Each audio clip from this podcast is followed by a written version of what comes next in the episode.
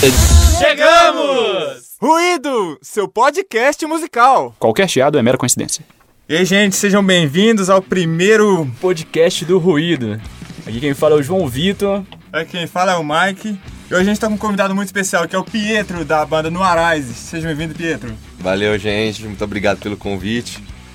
Vamos ver o que, que sai desse podcast aí, né? E aí, Pietro, fala um pouco da banda aí no Arise. De onde que veio esse nome? Um nome um pouco diferente aí? Bom, a, a banda ela começou há cerca de um ano, mais ou menos. O nome Nuarais, gente, foi uma briga, porque a gente ficou um tempão sem decidir nome, e vi- vieram tipo dezenas e dezenas e dezenas de, de- de propostas de nome. Aí, pelo milagre da ciência e do universo, quando entrou um- o outro guitarrista, o Rony, aí ele já chegou botando pau na mesa, vou escolher o nome agora, pronto, pum, aí teve esse nome no Arais, que teve uma votação entre a gente e acabou ganhando o nome. Ah, bacana. E como que surgiu essa ideia de montar essa banda? Você, você já tinha uma outra banda, né? Qual era a banda que você tinha? É, eu tinha uma banda chamada Inkblot. Era tipo, digamos, um xodó da minha vida. Infelizmente não, não deu certo. Aí eu fiquei órfão de banda, como dizem, né? Fiquei órfão de banda. Aí eu falei comigo mesmo, ah, eu gosto de cantar, eu amo música, eu quero isso pra mim, eu vou arranjar uma outra banda. Aí vou lá no, no nosso querido Facebook, tô sem banda, ah, sou vocalista, tananã, tô procurando uma banda. Aí entra em contato comigo o baixista, o Anderson, e fala: Nossa, tô procurando um, um vocalista pra minha banda. E falou que tinha uma banda com esse guitarrista chamado Marcelo, que já era conhecido meu, ele também toca na banda No Theory. Vitor, André, Rodrigo, amo vocês. No Theory é foda, foda. Procura lá também pra escutar os caras daqui de Vespasiano, foda. Voltando. Aí, beleza, os caras me chamou pro teste. Nem era o, o baterista atual que tinha ainda, a gente tava bem começando, seriam só nós quatro. Fiz o teste lá, cantei umas músicas pra ver o negócio de tom de voz, qual que é a pegada e firmou nós mesmos. Começamos a gravar, aí eu já tinha esse, esse baterista que eu. Ele sonhava ter banda comigo e eu sonhava ter banda com ele também. Aí o, o baterista original da, da banda, quando eu fui chamado, ele não tava muito assim na, na pegada, ele tava meio que só pela amizade com os outros meninos. Ele falou, ah, vou sair fora, pá, mas de boa. Eu falei, não, tem esse menino que eu conheço, que ele é foda, toca bem pra caramba, vamos chamar ele. Aí chamou, fizemos um teste lá, firmou nós quatro por um tempo. Aí a gente chegou até a gravar umas, uma- algumas poucas músicas lá, a gente compôs tudo, todo mundo junto. Aí no, aí no começo desse ano é que entrou o novo guitarra, o Rony. E a gente tá aí na gravação, na correria. Vamos ver o que, que sai desse som e fica ligado que vai ser doido. Ah, bacana, bacana. E qual que foi o último, o último som de vocês mesmo? Foi um, Vocês clipe, lançaram? foi um clipe que a gente acabou de lançar esse ano, chama No Cowards Allowed, a gente gravou com o nosso produtor, o Ronan Ambassador, acho que é assim que fala o nome dele, que é um brotherzaço meu, um cara, um puta produtor, mega profissional, o cara tem muita coisa na cabeça, inventa muita coisa legal. Gravação do Denis Aoki, que também é um visionário, o cara tem uma, um- uma aparelhagem, um jeito de gravar, de editar que é sensacional, a gente pirou no resultado. Ei, produção, coloca um pedacinho de No Cowards Allowed pra gente. Fraga aí, galera.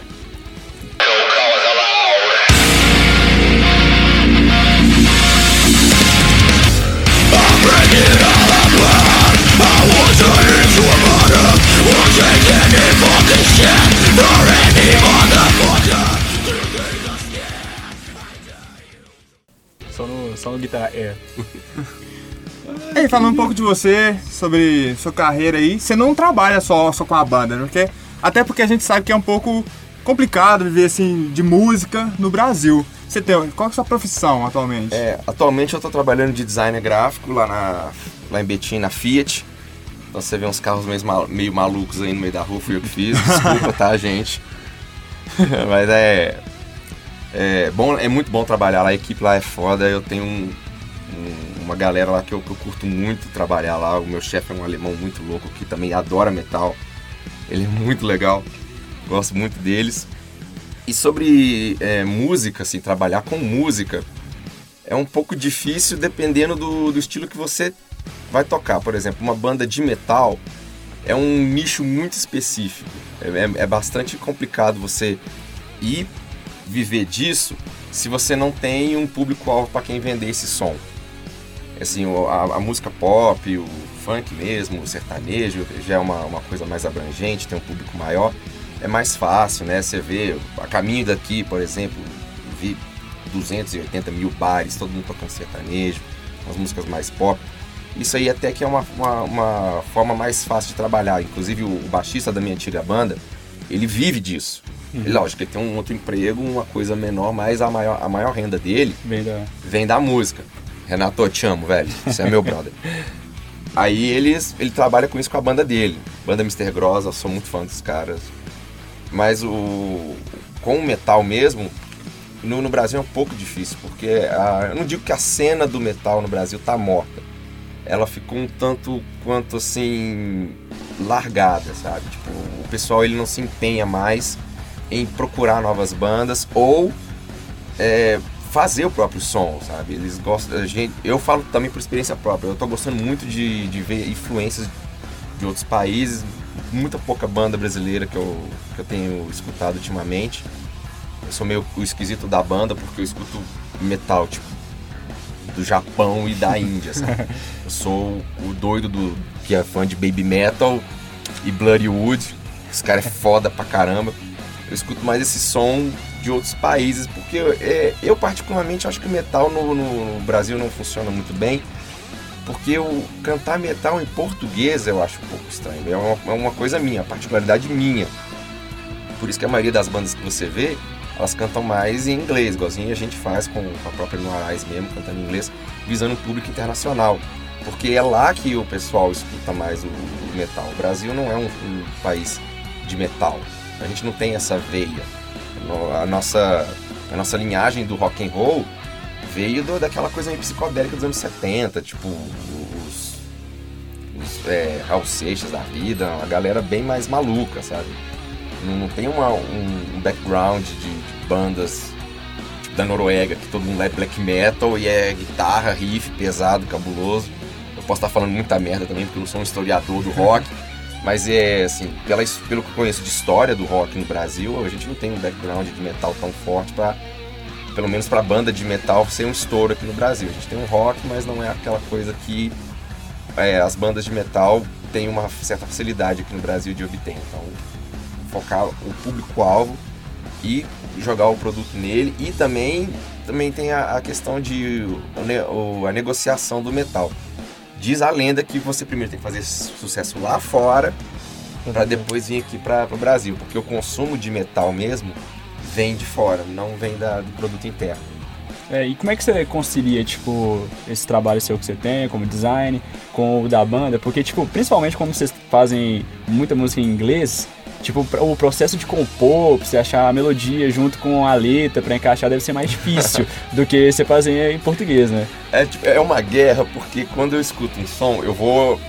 Eu só escuto, vou escutando, vou escutando, aí eu vou formando uma, alguma coisa na minha cabeça, alguma, um bromation assim na, na hora. E eu vou jogando fora as palavras que eu tô sentindo, assim, não, essa pegada tá me dando um, um ódio. e essa pegada tá me dando uma alegria quando, ele, cara, quando o cara faz esse negócio, eu começo a rir, eu, eu vou, aí eu vou fazendo esse turbilhão de que eu tô sentindo e eu vou escrevendo. E geralmente eu escrevo umas letras mais tipo assim: Mano, tu é foda pra caralho. Para de ser chato, para de ser mongoloide, levanta essa cabeça e vai ralar. Vai fazer coisa boa pra você, vai lutar. Por isso que a nossa primeira música chama No Cowards Allowed. Tipo, não se permite covardes. Aqui é pra brigar mesmo.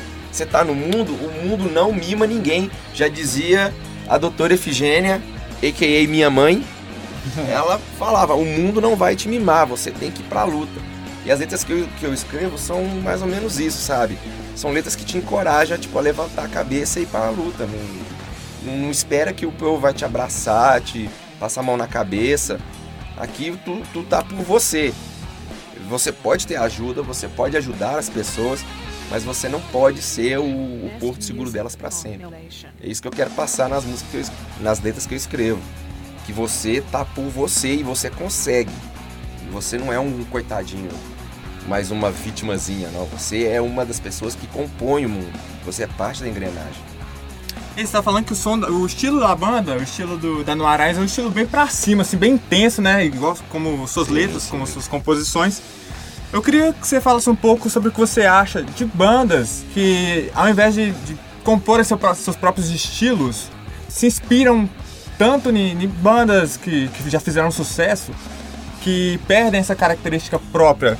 Eu não acho isso um demérito, sabe?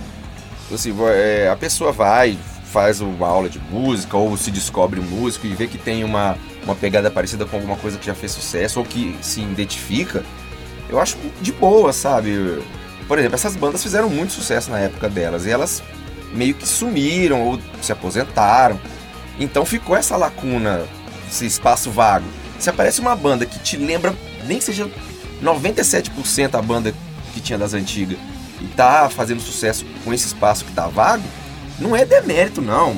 Pelo contrário, eu, eu, eu particularmente não sou fã muito de, de rock dos anos 70, eu sou uma pegada mais de new metal, mais final dos anos 80, 90. E eh, se tem uma banda que é igual Led Zeppelin, ou The Doors, ou próprio Nirvana, qualquer coisa assim, bandas até mais atuais, se tiver um espaço lá pra fazer som, o som é legal, tem o público dele, tá, tá fazendo um som maneiro, tudo bem. Eu não acho que, tipo, meu Deus do céu, para de imitar o fulano. Gente, se você tá vendo que o cara tá fazendo sucesso, pô, incentiva ele a fazer mais sucesso. Porque lá na frente, ele pode influenciar uma outra pessoa, uma outra banda que você vai gostar. Porque fica, ai, tá estragando o que eu gosto hoje. Não, deixa ele fazer do jeito dele. Ou você tira sua bunda do sofá e faz o seu som. Não tem essa de, ai, não mexe no que é meu. Não, a banda não é sua, irmão. Não, eu também, tipo, eu não sei se você tem essa mesma visão, eu até queria saber de você. Eu acredito que muitas dessas bandas que iniciam, mesmo pegando inspirações de fora ou de, da- do próprio país, elas começam com características parecidas, mas ao longo vai se meio que se conhecendo, se descobrindo, saca? Tipo, inventando, não inventando, mas criando seu próprio estilo, assim, mesmo que mudando no riff, ou seja, no- na batida e começa a mudar. Eu acho que isso é interessante até pra, pra você, tipo, trazer algo pra você, saca?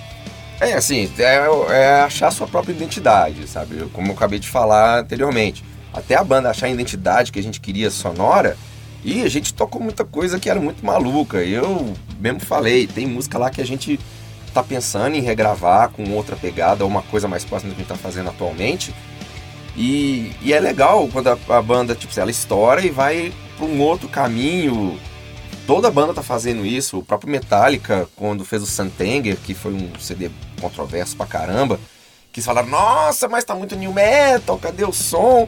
Eles estavam numa coisa experimental, e teve muita treta, e eu, acabou que o CD foi lançado inacabado. E o próprio Linkin Park, quando, quando eu comecei no New Metal, eu gostava pra caramba de Linkin Park, agora mudou pra outra coisa e tá.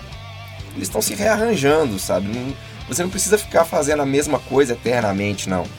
Nem todo mundo é o Il Ninho, que é uma banda de New Metal meio mexicana, que ela, desde o primeiro CD até o, o último CD, é o mesmo som, mas é muito foda, gente. O Il Ninho é do caralho. Eles vieram aqui no BH é muito doido.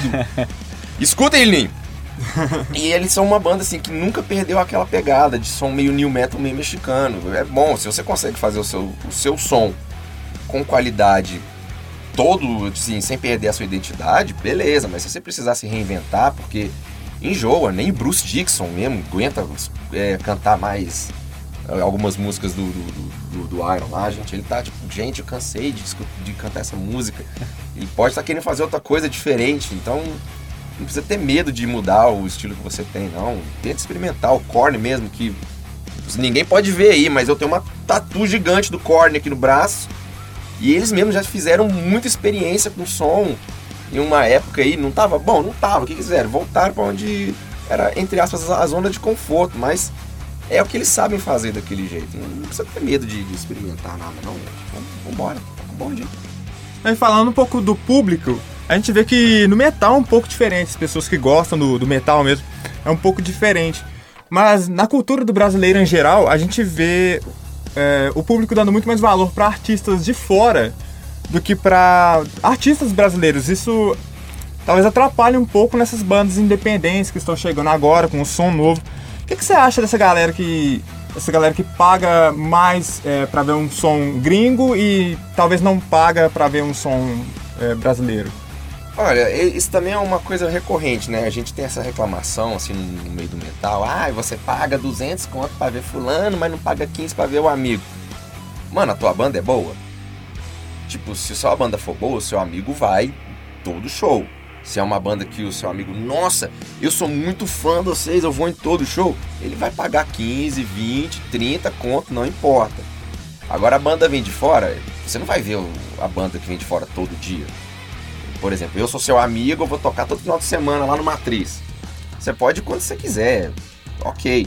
Agora vem aquela banda, lá da Conchinchina, que é a primeira vez no Brasil, lá em São Paulo, aquela coisa super raridade. Você já tá, tipo, acompanhando a banda há 200 anos. A primeira vez que vem no Brasil, você vai lá, paga 200 conto e vê. Não tem dessa, tipo assim, ai, vem cá, é, você é meu amigo, você tem que me apoiar. Cara, não é o seu amigo que tem que te apoiar. Você tem que apoiar em si mesmo, tu tem que vender o teu peixe. É o que eu falo para mim mesmo toda vez que eu, eu, eu, Tipo assim, eu acabava uma banda e eu pensava em, em voltar com banda. Eu não posso ficar dependendo de amigo para curtir o meu som. Eu não estou fazendo meu som pro meu amigo. Eu estou fazendo meu som para poder sobreviver. Eu quero ganhar dinheiro com aquilo. Eu quero me sustentar com aquele negócio. Eu não vou Tipo, ah, um amigo meu, ele é cozinheiro, eu vou contratar ele de cozinheiro para poder dar um salário para ele, só porque ele é cozinheiro. Eu não vou fazer isso. Eu tenho que fazer o meu som para vender pro meu fã. Eu, eu, eu acredito que é isso que o, alguns músicos pensam e é o que eu penso. Eu não sei se eu tô certo, se eu tô errado. Posso estar sendo tipo um snob do caralho, mas eu tô aqui para vender o meu som. Eu, eu tô querendo vender o meu trabalho. Se o seu amigo gosta e quer pagar, ele vai pagar sempre que você vai fazer show. Não tem dessas de, ai, você não vai lá, você não me prestigia. Não, quem tem, que te, quem tem que te prestigiar é quem está pagando pelo seu trabalho. Não é porque você é meu amigo, significa que você vai ter que me agradar o tempo todo, não. Não tem nada dessas, não. Gente, vai no som que vocês gostem. Não fica nessa de vai no somzinho do amigo. Se você gostar da, da banda do amigo, vai. Se você não gostar, fala assim, cara, na boa, eu gosto muito de você, mas o som que você tá tocando, não. Eu tenho esse tipo de, de situação, eu vivo. Eu tenho amigos que tocam músicas que eu não gosto, eu não vou no show, mas quando eu encontro com eles no meio da rua, gente, não, é abraço, é. Vamos tomar cerveja, a gente se zoa, se fala no Facebook. É, é tranquilo, gente. amizade não, não, não, dá salário. A gente, é, e o músico quer viver de música, gente. Não quero viver de tapinha nas costas. Não, entendo. Ninguém quer, né? Ninguém quer eu não.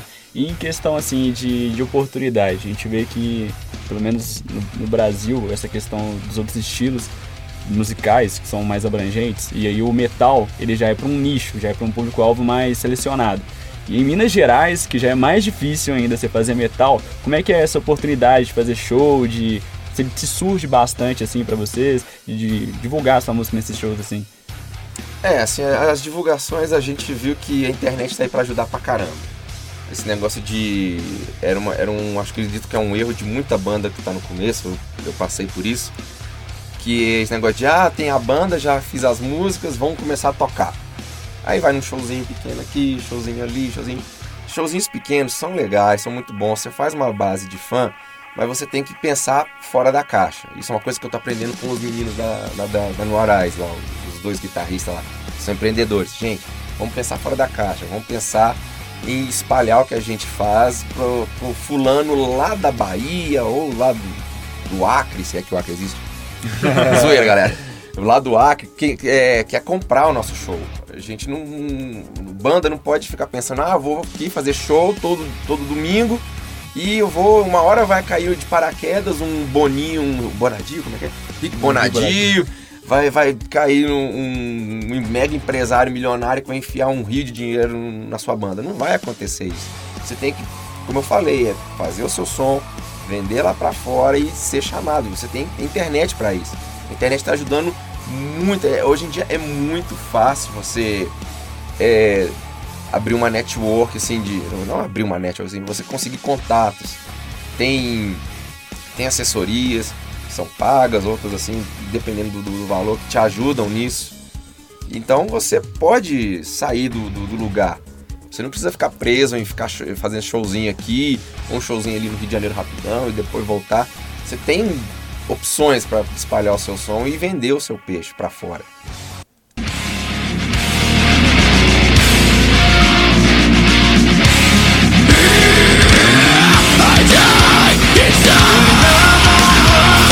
Ao vivo, né? pra todo o Brasil. Vocês têm algum show marcado? Bom, a gente tá pe- pegando essas músicas novas, né? A gente tá é, ainda com, com quatro músicas, a gente tá querendo é, fincar oito músicas, que o guitarrista tá pegando elas ainda. A gente quer fincar mais música para fazer um show mais completo. A gente vai possivelmente. A gente vai possivelmente abrir um show em, em setembro de, de um- uma banda grande, mas eu ainda não sei qual que é. Quem tá vendo essa, essa possibilidade é, é o baterista, o Léo. Ele tá conversando com o cara lá, a gente vai abrir um show de uma banda legal aí e talvez tenha participação de, de outras bandas aqui da, da região de BH. Bleeding for My Enemies eu acredito que vai, porque eles já são conhecidos né, da, da, da banda, pelo que eu sei. Eles, eles já estão nessa, nessa fita aí. No Theory também. Não, não é no Theory, é só Theory. Eu, tô, ainda, eu ainda só eu ainda tô com a no Theory no. Porque eu conheci os caras quando era no Theory e no Theory é pra Ficou. é, ficou. Então, a gente tá aí com esse show, com, com esse show já marcado. Eu tô conversando com, com uma galera de São Paulo pra ver se a gente vai fazer uns shows lá também. Nesse ano. É só o guitarrista realmente pegar essas oito músicas pra gente fincar. E vai, a gente tá pegando até mais músicas do que devia, mas a gente quer fincar mesmo aquela coisa perfeita. Pra realmente mostrar um trabalho profissional no, no show lá, sem errar nada. Pra isso que tem ensaio, né? e a gente tá com uns shows marcados aí, mas inicialmente lá pra setembro a gente vai começar já essa tour, né, entre aspas, de, de shows, assim, essa agenda de show. E como é que é essa, essa parada de pra, pra abrir para abrir shows de bandas maiores? Como é que você faz assim pra contato, pra conseguir? Como é que é? É, como eu falei, tem essas assessorias, né? Ah. Essas- você fica membro delas, né? Elas vão te ajudando, vão fazendo um coaching de, de shows, esse negócio, é, sessão de fotos, gravação. Eles postam releases da sua banda, notícias, divulgam. E dentre essas, esse- essas assessorias também tem pessoas que organizam eventos. Então essas pessoas falam, ah, eu vou trazer, por exemplo, vou trazer um, um, Metallica aqui para BH. Aí tem essa banda lá na assessoria que é meio é, parecida com o som do Metallica e falam, ó, fulano, sua banda aqui da nossa assessoria, tô vendo que vocês têm um som parecido. Você quer abrir o show do Metallica, por exemplo? Sim, a galera vai se ajudando. Tem uma galera que trabalha com isso. Então é você ficar esperto em shows de bandas grandes, né, que vão estar na região, ou um show, ou uma possibilidade de você sair daqui para ir lá para fazer o seu, o seu show e sem medo. Não tem dessas de, de você ficar, ah, não, não posso tal dia. Pode estar perdendo uma oportunidade. Você tem que também ser, você também não pode, igualzinho eu, né, vou sair do meu trampo lá, aí, aí atrás do, de show, sendo que tá lá um- uns caras importantes lá da Itália comigo no telefone lá. pô. Você é demitido lá. ó. Então, galera, esse aqui foi mais um episódio, o primeiro, na verdade. né? Mais um primeiro episódio, o primeiro episódio da. Que ele veio do futuro, gente. Eu já tô pensando no próximo. Da Ruído. Agradecer a todo mundo que ficou, escutou até o final. Escutem, o cara é foda. Tá aqui pra, pra mostrar o trampo dele. Proiar o nosso, que é o importante. Galera Metal, ó, fiz linguinha aqui, ninguém viu. Mas é isso, muito obrigado. Fiquem atentos aos próximos episódios. E aí, Pedro, dá uma última palavrinha pra gente aí. Isso aí, galera. Valeu o convite aqui. Eu Tô aí, pronto pra voltar, ajudando sempre, fortalecer a cena. Galera de BH que tá com vontade de ter banda. Tenha banda, não tenha medo não. Ah, eu toco só uma música, velho. Então aprender umas 40 aí, vambora. Tem sempre gente querendo montar banda, pode não ser o que você tá esperando, então você tem que correr atrás da galera. E pra vocês aí, gente, quem puder seguir a gente lá no, no, no Facebook, né? No Arais Oficial, Instagram também. É, desse, é do mesmo jeito que você fala, você escreve, no Arais. É no Arize, né? É com I. Aí vocês seguem a gente lá, fica atento para as novidades e vão quebrar o pau qualquer dia aí, galera. Abração aí, valeu. Então, pessoal, nosso podcast Ruído fica por aqui. Meu nome é Mike Meu nome é João. e esse foi o Ruído.